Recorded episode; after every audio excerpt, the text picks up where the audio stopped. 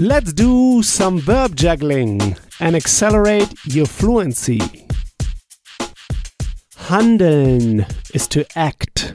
Handeln, to act. How would you say I act? Ich handle. Ich handle.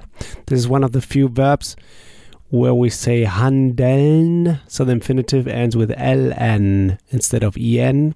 And in the first person, we say ich handle, ending with le. Ich handle. I act. How would you say you act?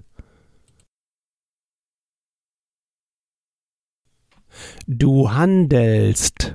Here we have the st, the regular ending lst. Handelst. Du handelst. You act. How would you say you act not right?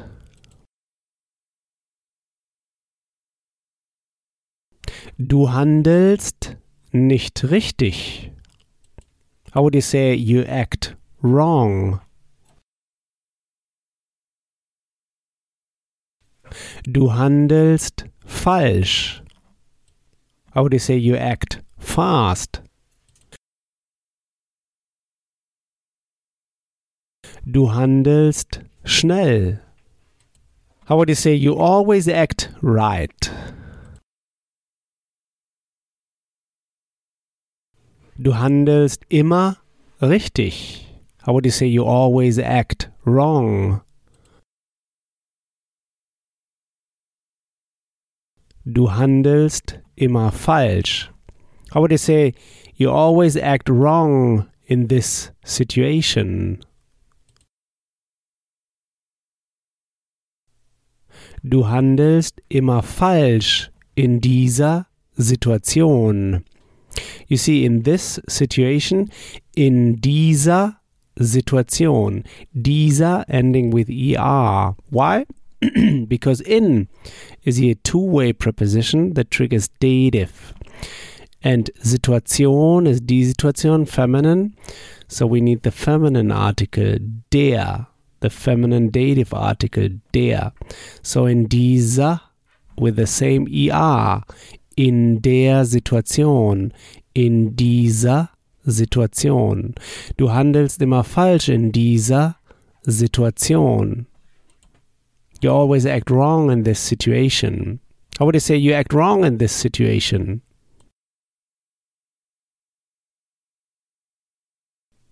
Du handelst falsch in dieser Situation. How would you say you act right in this situation? Du handelst richtig in dieser Situation.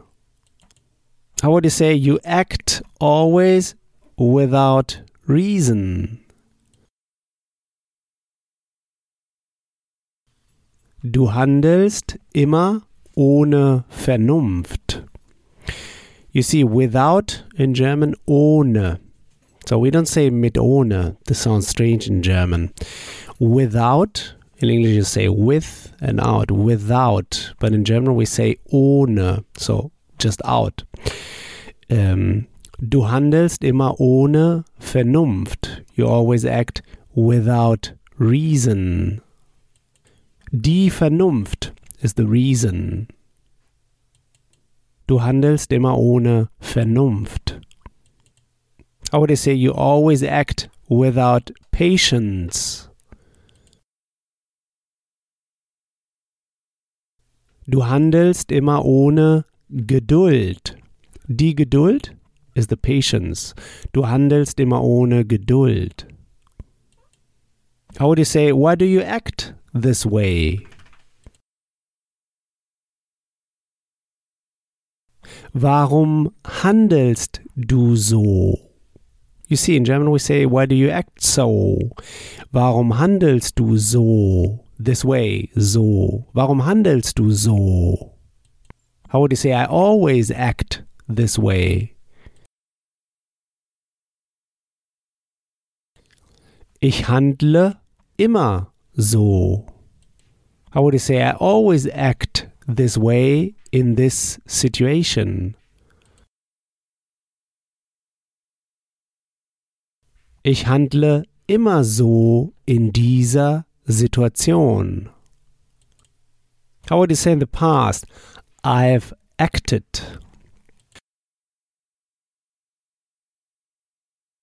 Ich habe gehandelt. Gehandelt is the participle. Ich habe gehandelt.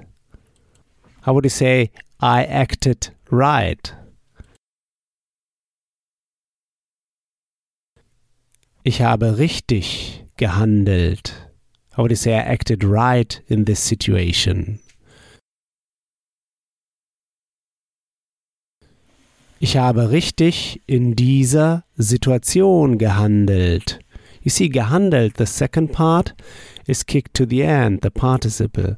Ich habe richtig in dieser Situation gehandelt. I acted right in this situation. How would you say, have you acted right yesterday? Hast du gestern richtig gehandelt? How would you say, do you believe that you acted right yesterday? Glaubst du, dass du gestern richtig gehandelt hast? You see, do you believe? Glaubst du? Glaubst du? Do you believe that? Glaubst du das? And dass introduces a so-called subclause so that the verb is kicked to the end. Here in this case, we're using the past. Both verbs are kicked to the end. Du hast gehandelt. So hast and gehandelt are to the end. Glaubst du, dass du gestern richtig gehandelt hast? Believe you that you yesterday right acted have? So the have is the last verb. The conjugated verb is the last verb. So first the participle, then the conjugated verb. Glaubst du, dass du gestern richtig gehandelt hast? How would you say, do you believe that you acted wrong yesterday?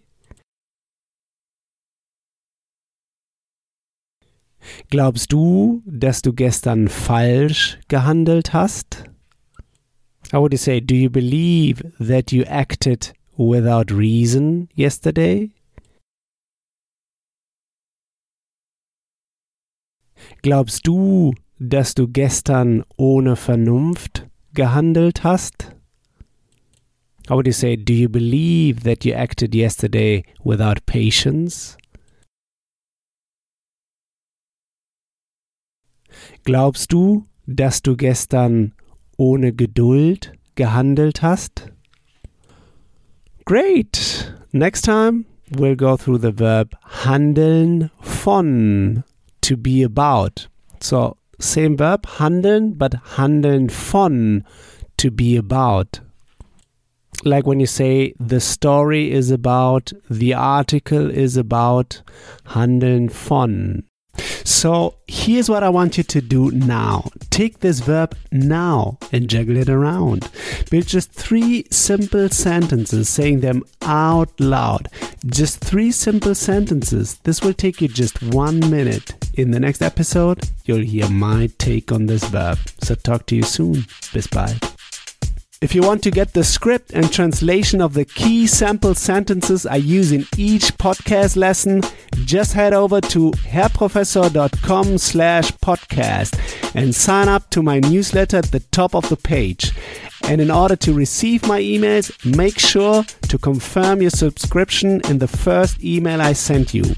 In each email, I will add the link to the podcast lesson and all the key sample sentences I use. Talk to you soon. Bis bald.